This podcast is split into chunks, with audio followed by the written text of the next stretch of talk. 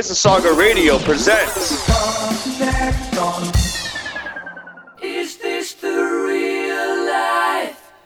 Is this just fantasy? Caught in a landslide, no escape from reality.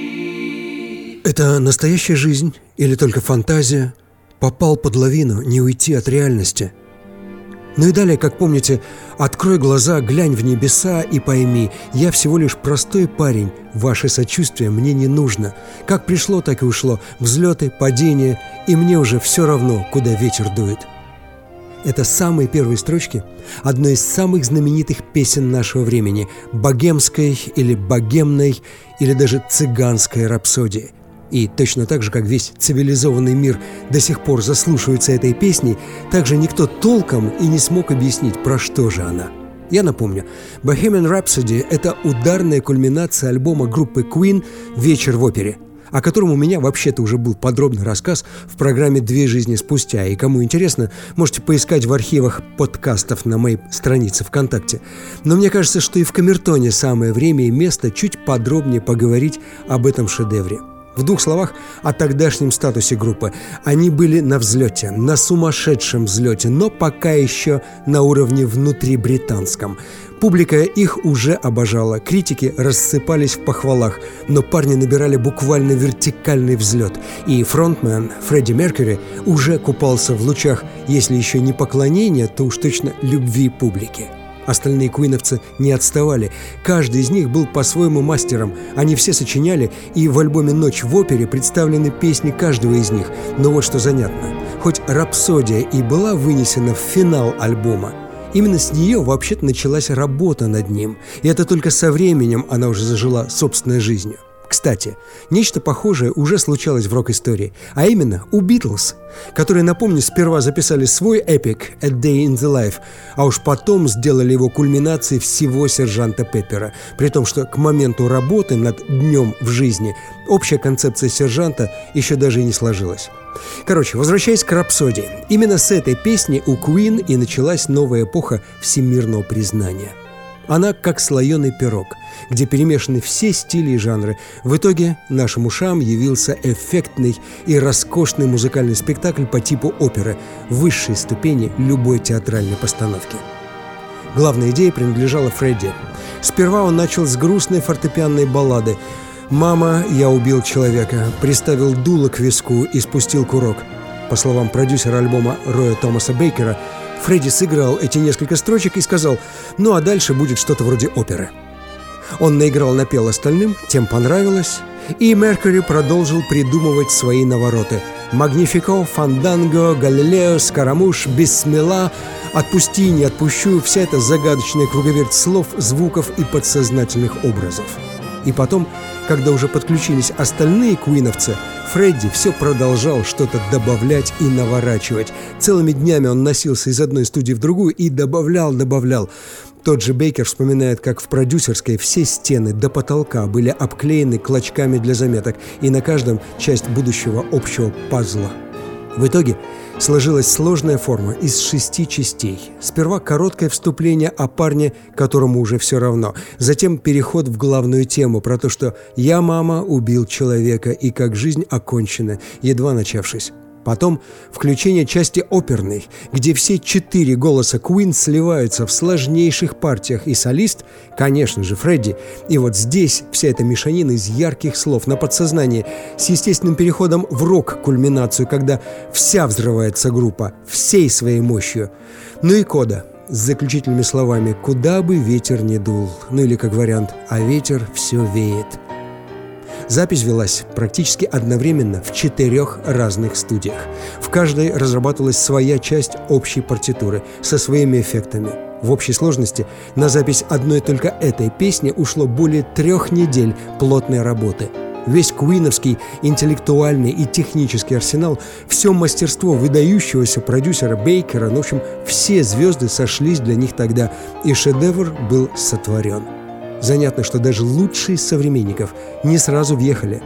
Джон Рид, новый менеджер группы, проиграл песню другому своему, не слабому подопечному, уже тогда знаменитому на весь мир Элтону Джону, и тот сказал «очень интересно, но это покупать никто не будет». А все дело в том, что хронометраж песни зашкаливал за пять минут, а это считалось слишком долгим для обычного сингла. Но Фредди на отрез отказался что-либо сокращать. Потом сотворили трюк. Все уверяли, что вышло случайно, но я в это не очень верю. Запись под строжайшим секретом показали своему знакомому радиодиджею, знаменитому Кенни Эверетту, причем с жесточайшим условием, чтобы он никому ни-ни. Ну а тот взял, вроде как не удержавшись, и прокрутил песню в своем эфире на выходных. 14 раз. И в понедельник в музыкальных магазинах началось столпотворение. Все требовали этот новый сингл Queen, а песня-то еще тогда даже и не вышла. Пришлось компании EMI срочно готовить выпуск и в кратчайший срок первые места в хит-парадах и миллионные тиражи. Но не мне вам рассказывать, что такое для каждого из нас эта самая рапсодия. И, честно говоря, сколько я не смотрел толкований, о чем же все-таки эта песня или эта мини-опера, они все очень субъективны и неконкретны. Это тот случай, когда каждый чувствует что-то свое. Со словом «рапсодия» все понятно. В европейской музыкальной традиции эпохи романтизма рапсодия – это такое свободное по форме произведение, состоящее из нескольких контрастных частей и с народными мотивами. Но вот все же рапсодия это богемная, богемская или цыганская. Дело в том, что богемьян на старофранцузском – это такие цыгане. И вот что я вам скажу. А фиг его знает. Мне больше нравится цыганская, потому что включается дополнительная внутренняя ассоциация.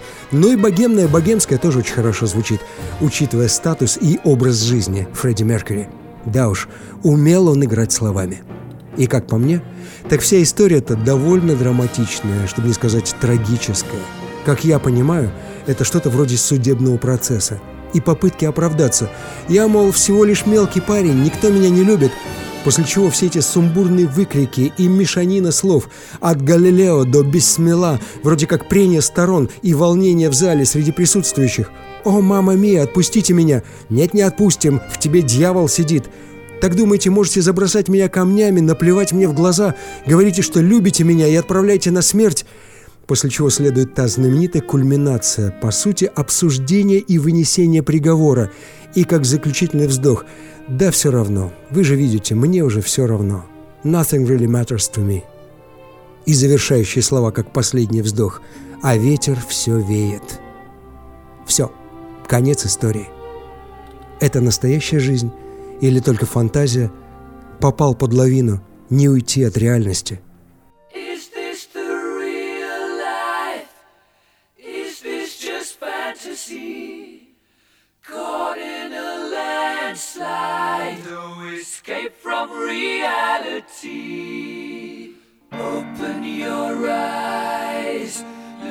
up to the skies and see.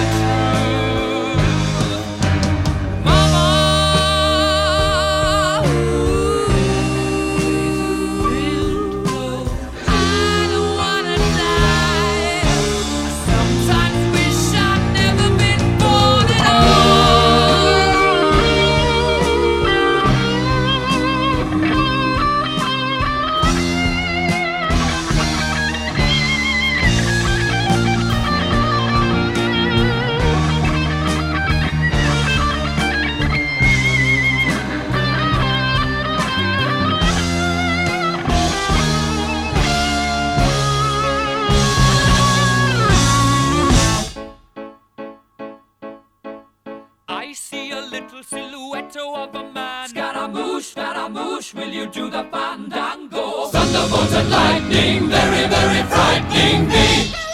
Galileo, Galileo, Galileo Figaro. Magnifico! I'm just a poor boy, nobody loves me. He's just a poor boy from a poor family, sparing his life from this monstrosity. Easy come, easy go, will you let me go? Bismillah! No, we will not let you go. Let him go! Bismillah! We will not let you go. Let him go! Bismillah! We will not let you go. Let me go! We'll not let you go. Let me go! We'll not let you go. Let me go! Oh, mamma mia, mamma mia! Mamma mia, let me go! Beelzebub has a devil put aside for me, for me, for me.